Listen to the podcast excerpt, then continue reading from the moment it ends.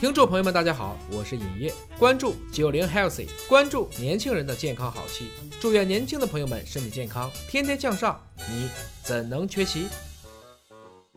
健康好戏现在开演，大家好，我是大葱。本期为您请到的是毕业于南洋理工大学的生物医学工程博士伯恩老师。伯恩老师好，大葱同学好。伯恩老师，上次呢，我们给大家稍微介绍一下你的履历啊，奖学金专业户，别人家的孩子专业户，运动狂人专业户的名称就呼之欲出了。但是今天呢，因为高考临近了，我们还是先给大家来普及一下你在科研领域上。所获得的一些经验和收获，好不好？好的，没问题。博文老师呢，他的本科啊和研究生啊，其实都是学习仪器科学技术或者测控技术的。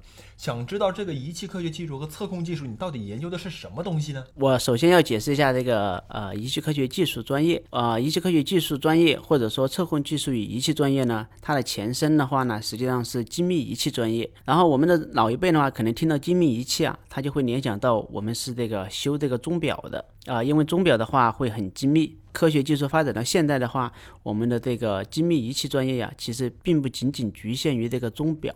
钟表的话呢，它只是机械方面的。那实际上我们还有光学方面的、电学方面的、计算机方面的。也就是说，我们是光机电算一体化的这么一个专业。现在理科专业已经发展到各个行业渗透了啊。对，如果是这个精密仪器专业的话呢，它实际上就相当于是囊括了几乎所有的光机电算，而且发展到现在的话，它实际上还有一部分涉及到这种医学的，比如说我们的这个脑电波的脑电信号的提取，那实际上它也是算在精密仪器的一部分。再举个例子的话，相当于是说我们的这个呃血压的检测呀。以及说更多的一些心电信号的提取啊，这些的话呢，实际上都是属于我们光学精密仪器里面的微弱电信号的提取。博文老师刚刚给我们介绍了一段特别像一个高考专业填报指南。如果你想了解未来的这个行业发展方向，报志愿的时候，首先要就要做这方面的调研，觉得以后我要学习一个什么专业，往哪个方向去发展。那么你在研究生期间应该是有一个研究主题方向的。啊，对的，主要是做什么样的方向的呢？我研究生的话，主要还是呃做这个表面形貌的一个测量。简单的来说呢，是用这个激光，通过光学相干的方式，形成了一组干燥条纹。我们把这个干燥条纹呢，投射到我这个待检测的这个物体的表面，我就用相机对这个条纹进行拍照。我连续拍四张照片。我通过这四张照片呢，通过我的算法，我就可以重建整个的待测物体的表面。也就是说，我通过投射条纹再拍拍照的方式，我就能够对这个表面进行测量。它是一种非接触式的测量。我们常规的测量的话呢，比如说我可能会拿一个尺子去量它的表面形貌的起伏有多高，对吧？这种的话是属于接触式的测量。接触式的测量的话呢，它的应用的话会受到局限。比如说，我让你去测量一个蛋糕的表面。那如果你在接触的一瞬间的话呢，蛋糕就已经产生了形变，可能你一碰蛋糕表面的奶油就已经产生了形变，就没法测量了。我这种非接触式的测量呢，我只投射了一个条纹上去，我在拍照，我没有接触它，我就能够对它进行测量。这实际上是非接触测量的一个典型的优势。当然，我的这种方法的话，还有其他的一些优势，当然也有它相应的劣势。这里的话，时间有限。就不一一列举了。嗯，那你到博士的时候，为什么会突然跨到这个医学领域去做医学方面的这种仪器的研究呢？主要还是我当时在啊选择博士的这么一个方向的时候呢，找了国内外的多个方向。那实际上后来的话呢，就发现说我们的这个光学的背景要想走向实用的话，实际上医学、医学影像其实是一个很好的一个方向。基于这么一个考虑的话呢，所以才选择了南阳理做这个生物医学影像的。那我们做的这个生物医学影像的技术的话呢，实际上啊叫光学相干成析成像。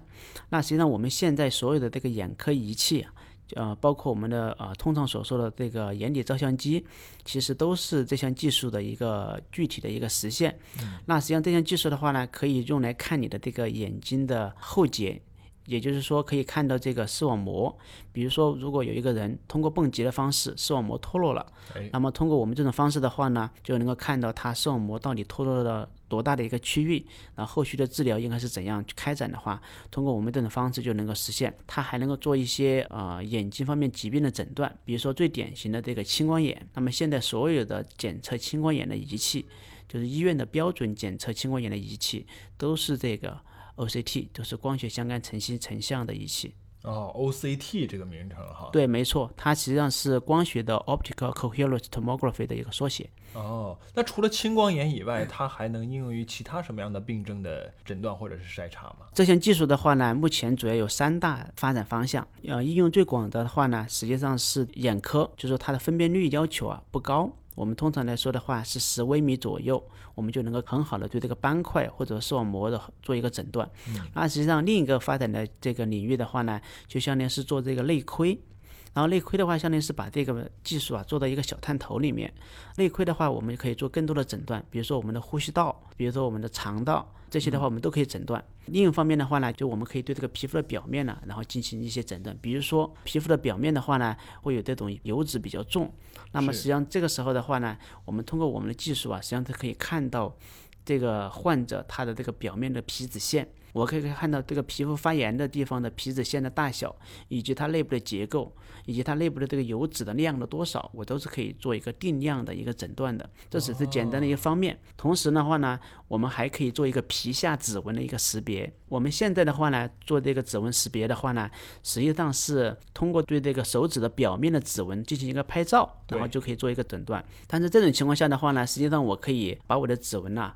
通过橡胶离的方式也可也好，或者模具也好，我可以倒模以后呢，形成一个相同的一个指纹，我的指纹就可能会被别人冒用。哎，我贴上去，什么手机识别呀，什么过关通关识别呀，是不是一下子就会被冒用？对，没错。